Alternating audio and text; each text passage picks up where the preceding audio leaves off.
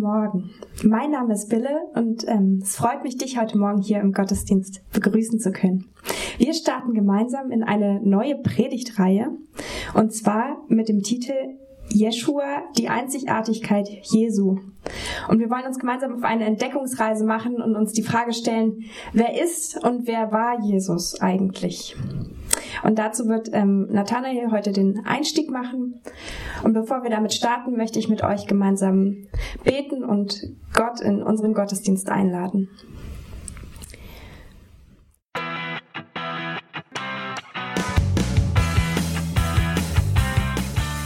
Hallo und herzlich willkommen zum JKB Podcast. Wir wünschen dir in den nächsten Minuten eine ermutigende Begegnung mit Gott.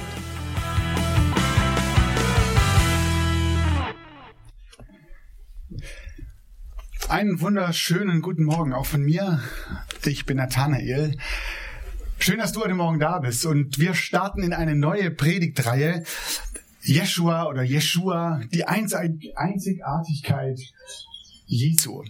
Und wir haben gesagt, mindestens einmal im Jahr wollen wir eine Predigtreihe machen über das Zentrum unseres Glaubens. Das, warum wir eigentlich überhaupt hier sind, warum es die JKB gibt, ähm, warum wir Gottesdienst veranstalten, warum wir glauben. Und es ist eine Person, nach der sich das ganze Movement, die ganze Bewegung benennt, Jesus Christus. Christen nennen sich nach diesem Jesus Christus. Und wir wollen uns die nächsten Wochen verschiedene ja, Einzigartigkeiten dieses Jesus anschauen. Wer war dieser Mann? Und was war sein Anspruch? Was wollte er eigentlich? Und was hat es für mich und mein Leben für heute zu bedeuten? Und wir starten heute mit der zentralen Frage vielleicht. War Jesus gut oder war er mehr? War er Gott? Und bevor wir uns dieser Frage stellen heute Morgen, war Jesus wirklich Gott und dann auch der Konsequenz, was hat es dann für mich und mein Leben zu bedeuten, wenn es so ist oder wenn es nicht so ist, ähm, möchte ich mit euch eine ganz grundlegende Frage anschauen, die sich für heute, glaube ich, ergibt, aber auch vielleicht für die nächsten Wochen, wenn wir über Jesus reden. Nämlich die Frage, woher kommt eigentlich meine Meinung über Jesus. Ich habe es in dem Video gesehen, dass manche sagen, also ich glaube, dass, Punkt, Punkt, Punkt. Ja, was glaube ich denn eigentlich und warum glaube ich das? Oder die Aussage, ich kann mir eigentlich nicht vorstellen, dass, ja, weil es für mich schwer ist, es vorzustellen, deswegen glaube ich, glaube ich nicht, mache ich, mache ich nicht.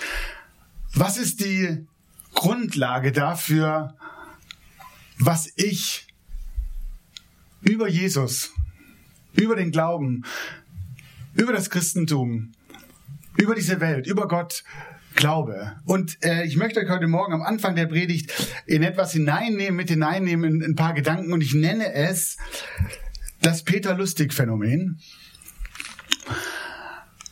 Und viele von euch, davon gehe ich aus, zumindest die ein bisschen älteren Semester, so wie ich, kennen Peter Lustig. Peter Lustig hat meine Kindheit und Jugend, würde ich schon fast sagen, geprägt. Dieser äh, äh, äh ja lustige, sinnierende Mann, blaue Latzhose, Nickelbrille, immer vor seinem Bauwagen, in seinem Bauwagen.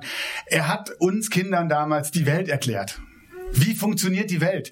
Die, die Wissenschaft nahegebracht, Experimente gemacht und mit seinem tollen Nachbarn, der nicht immer gleich so weit war und er hat es ihm wundervoll erklärt. Und Kinder haben mit seinen Augen, die, oder er hat mit den Augen der Kinder die Welt gesehen und konnte es auch noch erklären. Und dann eines Tages die Schocknachricht.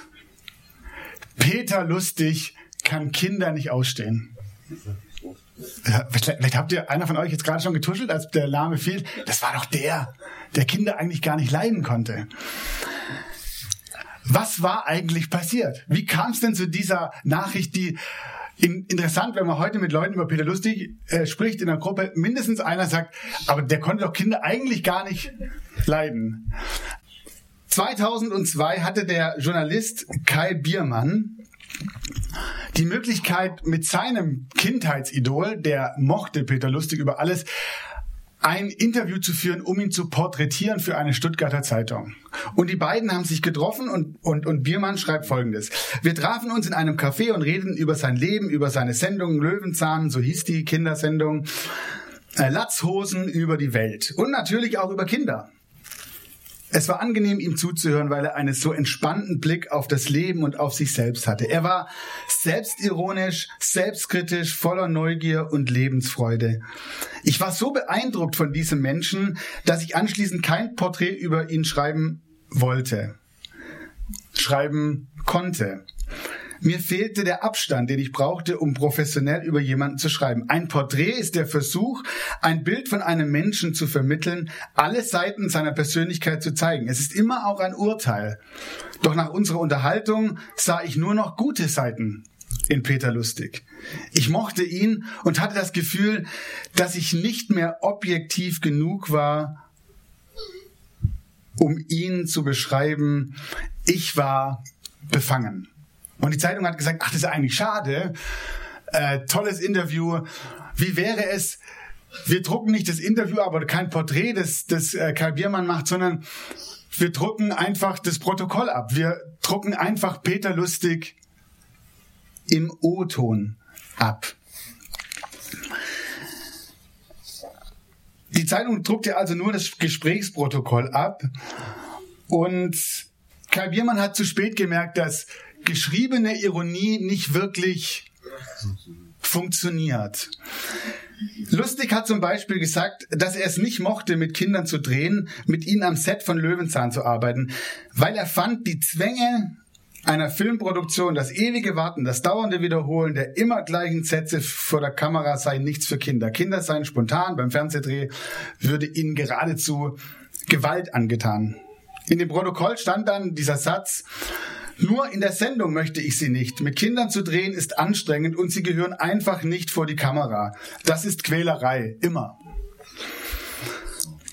Biermann fand diese Aussage total toll, deswegen hat er sie in seinem Protokoll stehen gehabt, weil es für ihn gezeigt hat, ähm, wie, wie Peter Lustig über Kinder dachte und und und und ähm, was er ihnen nicht antun wollte, dass er seine dass er ihre Bedürfnisse kannte. Ein zweiter Satz von Peter Lustig, der im Protokoll stand, war: Ich kann gut mit Kindern umgehen. Vielleicht, weil ich ihnen sage, ich nehme dich so, wie du bist, du aber bitte auch mich, so wie ich bin. Und dann kommen wir gut klar.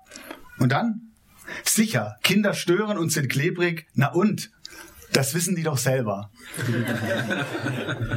Biermann sagt wiederum dazu, ich hielt das für einen großartigen ironischen Satz, der zeigte, wie entspannt, lustig im Umgang mit Kindern war. Kurz daraufhin gab es Schlagzeilen in, der, in den Medien zu lesen. Ach, hier die, die beiden Sätze nochmal. Peter Lustig, ich kann Kinder nicht leiden. Bild am Sonntag, die waren die ersten, die getitelt haben. Danach kommt Hamburger äh, Abendblatt Löwenzahnoper plötzlich nicht mehr lustig. Kinder sind klebrig. Andere Zeitung klebrig oder laut. Peter lustig mag keine Kinder und der Express Peter gar nicht lustig. Ich kann Kinder nicht leiden. Und äh, ein Artikel äh, aus der Welt, der sah wie folgt aus. Peter Lustig, beliebter Kinderfernsehmoderator, hält nichts von seinem jungen Publikum. Ich kann Kinder nicht leiden, finden sie anstrengend, sagte Lustig der Bild am Sonntag. Die sollen die Sendung gucken und dabei ihren Spaß haben. Aber ich mag sie da nicht um mich herum haben. So der 65-Jährige, der als Mann mit Latzhose und Nickelbrille aus der Sendung Löwenzahn bekannt ist. Nicht genug damit, der vermeintliche Paradegroßvater glaubt sogar, dass überhaupt niemand Kinder mag. Hm? Ich bin wie alle Erwachsenen der Meinung, Kinder sind entweder klebrig oder sie stören oder sind laut. Ich bin kein Kinderonkel. Das ist ein Missverständnis, klagte lustig der Zeitung.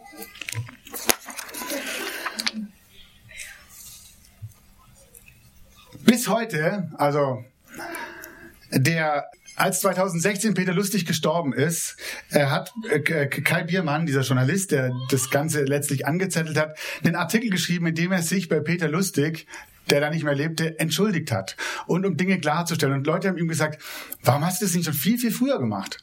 Und er hat gesagt, ich wusste gar nicht, dass sich dieses Gerücht noch so hartnäckig hält. Am Todestag von, von Peter Lustig ist er auf zwei von seinen Kollegen zugegangen und gesagt, hey, heute ist übrigens Peter Lustig gestorben. Und beide haben gesagt, ach, das ist doch der, der Kinder nicht mag. Und er wusste in dem Moment, ich muss noch mal etwas schreiben, um das klarzustellen.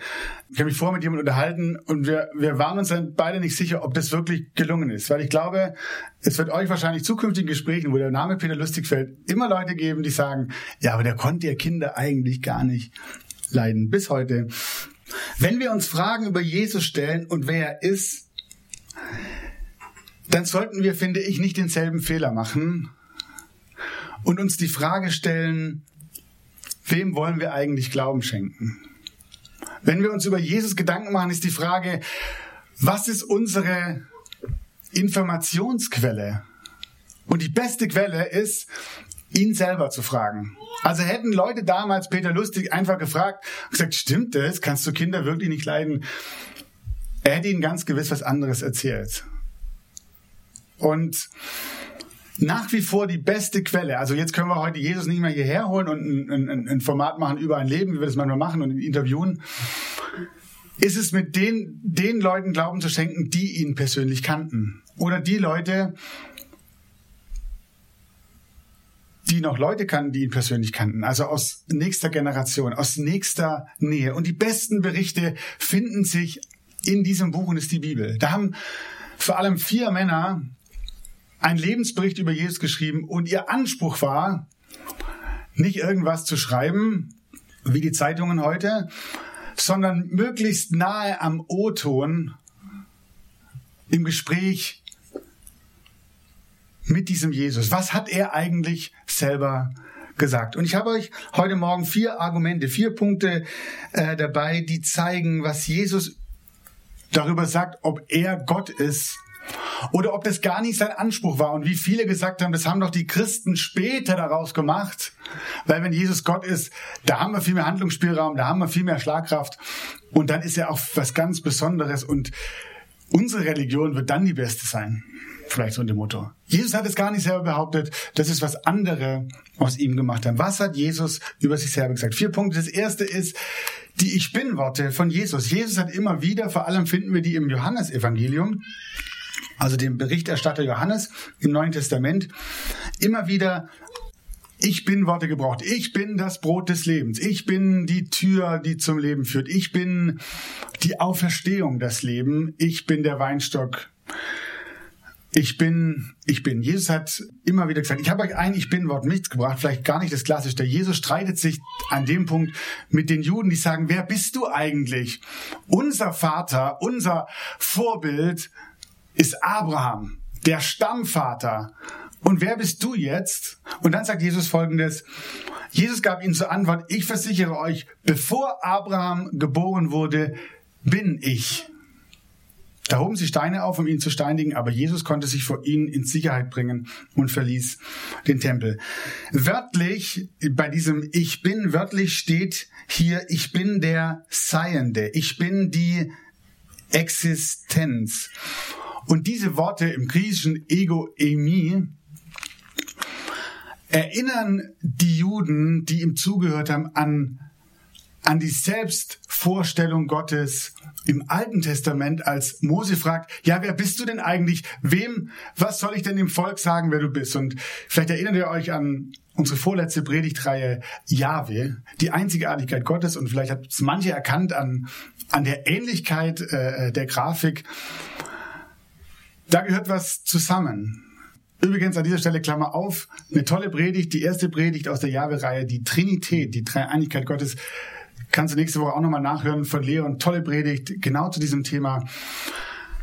Jesus sagt, Jesus sagt den Juden, er nennt sich mit demselben Namen, mit derselben Vorstellung, ich bin der ich bin das steckt in diesem Wörtchen ich bin für uns vielleicht nicht wirklich ersichtlich im Deutschen dahinter. Und jetzt macht es Sinn, warum da steht, da hoben die Juden Steine auf, um ihn zu steinigen.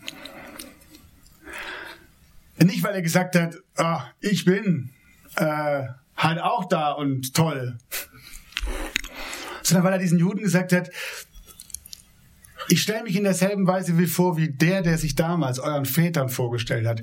Und damit lästert er Gott. Das war das Schlimmste. Das erste Gebot heißt, du darfst keine anderen Götter neben mir haben. Ich bin der Herr, dein Gott, ich allein. Wer bist du, Jesus, zu behaupten, du bist Gott. Darauf stand die Todesstrafe. Deswegen heben die Menschensteine auf. Jesus sagt, ich, ich bin. Das zweite, Jesus betont immer wieder die Einheit mit dem Vater. Ich und der Vater sind eins.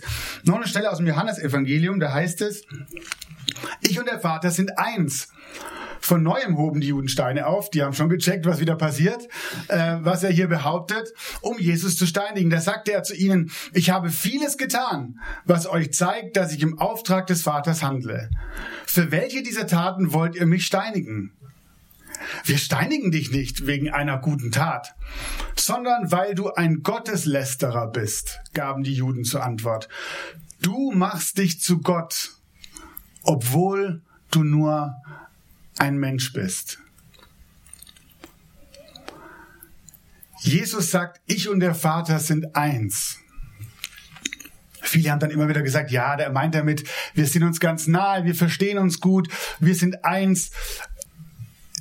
Jemand in dem Video hat gesagt, der war einfach schon viel, viel weiter. Das war ein Mensch, der war einfach, mh, mm, der war besonders nah an Gott dran würde nicht erklären, warum, was das Verständnis der Juden war, die ihn hier auch wieder als einen Gotteslästerer hinstellen. Jesus sagt, ich und der Vater sind eins. Ich und der Vater, wir gehören zusammen. Ich und der Vater sind Gott. Das nächste, Jesus vergibt Sünden. Als Jesus einmal unterwegs war und um die Menschen zu lehren, da ist er bei einem Freund in, ins Haus und das Haus war vollgestopft mit Leuten und Jesus sprach und, und redet zu den Menschen. Plötzlich wird das Dach über ihm abgedeckt und Leute lassen den Gelähmten direkt über Jesus auf einer, auf einer Bahre vor ihn nieder und und ja, gut, die konnten nicht durch die Tür rein, da war alles voll, dachten sie sich, Mensch, aber Jesus kann Wunder tun. Wir lassen einfach durchs Dach rein. Was der Hausbesitzer gedacht hat, ist nicht äh, ähm, ähm überliefert. Er war bestimmt begeistert. Diese, äh, diese ähm, vier Männer, heißt es, lassen ihren Freund da vor Jesus nieder. Und als Jesus diesen Mann sah, sagt er folgendes, du brauchst dich nicht zu fürchten, mein Sohn, deine Sünden sind dir vergeben. Stell dir vor, du, deine Freunde sagen, wir kennen einen, der macht dich gesund. Der ist großartig. Und dann lassen sie den da runter und, und irgendwie vielleicht halb ungläubig, halb, ja, über den Jesus habe ich schon viel erhört, dass viel passiert. Warten, dass er zu dir sagt, steh auf und geh. Schaut Jesus ihn an und sagt, keine Angst, mein Sohn, deine Sünden sind dir vergeben.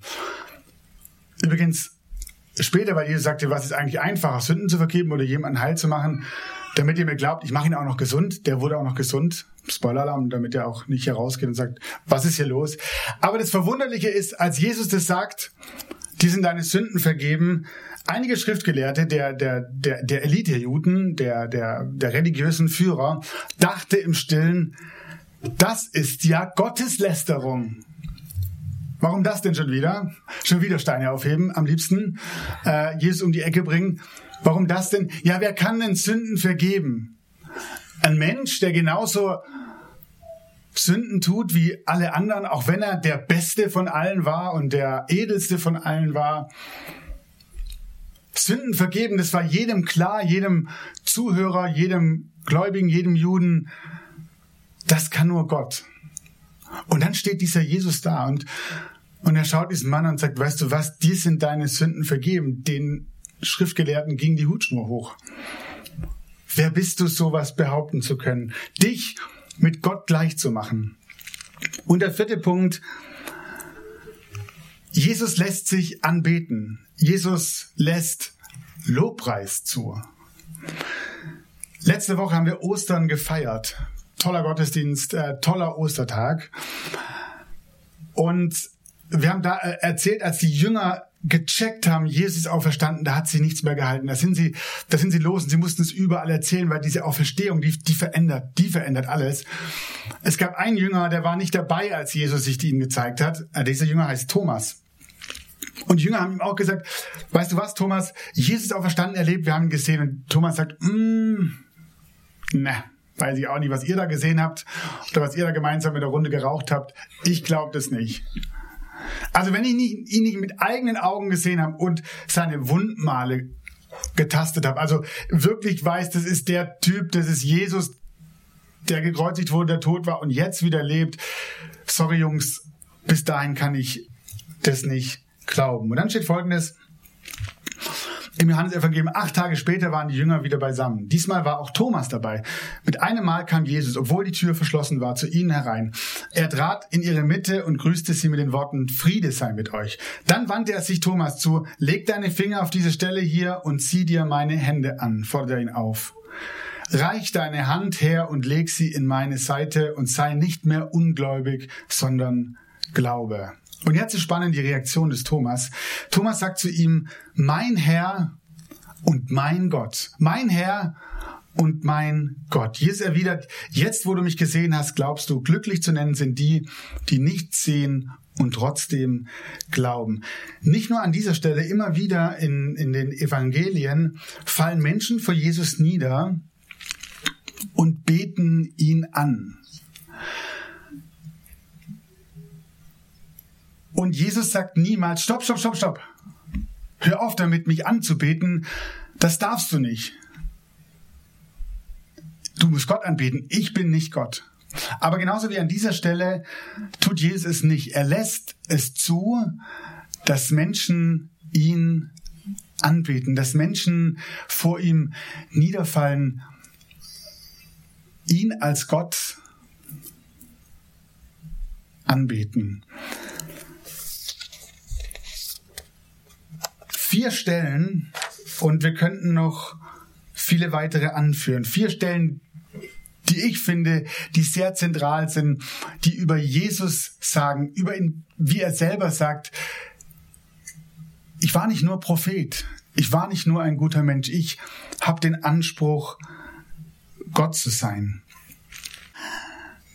Der irische Schriftsteller und Literaturwissenschaftler C.S. Lewis hat mal folgendes Treffendes über Jesus oder ja, über Jesus geschrieben. Entweder war dieser Mensch, also Jesus, Gottes Sohn, oder er war ein Narr oder Schlimmeres. Entweder er war Gottes Sohn, das ist, was er behauptet hat, oder er war ein Spinner, der das einfach behauptet hat, aber dafür dann zu sterben, ähm, darüber müssten wir dann reden. Man kann ihn verachten oder als Dämon töten.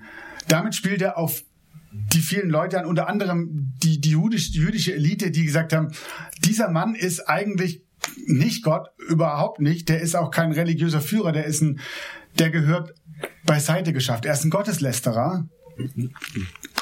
Er ist eigentlich genau vom Gegenteil getrieben, nämlich von einem Dämon, von, vom Teufel. Oder man kann zu ihm zu Füßen fallen und ihn Herr und Gott nennen. So wie Thomas und andere, die im Evangelium ähm, bezeugt sind. Aber, und jetzt wird's wichtig, man kann ihn nicht mit der Gönner, gönnerhaften Herablassung als einen großen Lehrer der Menschheit bezeichnen. Das war nie seine Absicht. Diese Möglichkeit hat er uns nicht offen gelassen.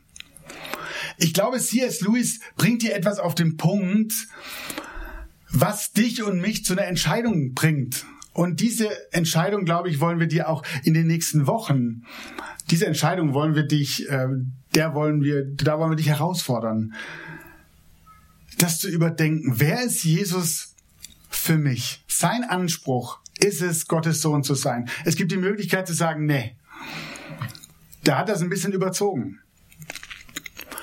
Oder ich sage, ja, das stimmt. Ich glaube, er war Gottes Sohn. Aber die Option, die er nicht offen lässt, ist zu sagen, der war ein guter Mensch, der war ein gutes Vorbild. Da kann man einiges bestimmt von lernen. Kann man auch umsetzen.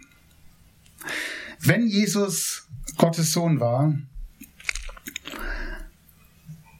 dann hat er aber, dann stellt er einen Anspruch auf dein und mein Leben.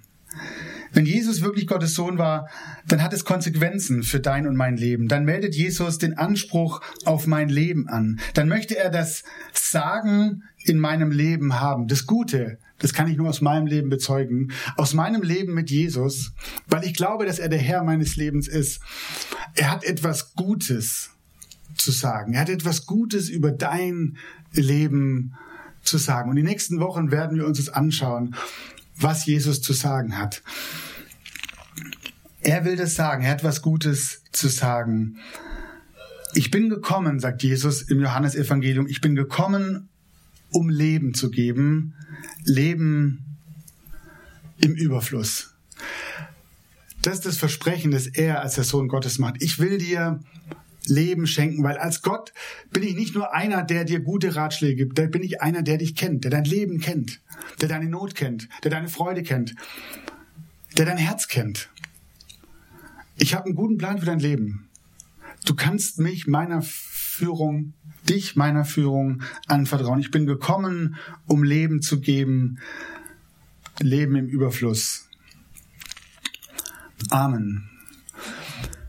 Wir machen dir heute das.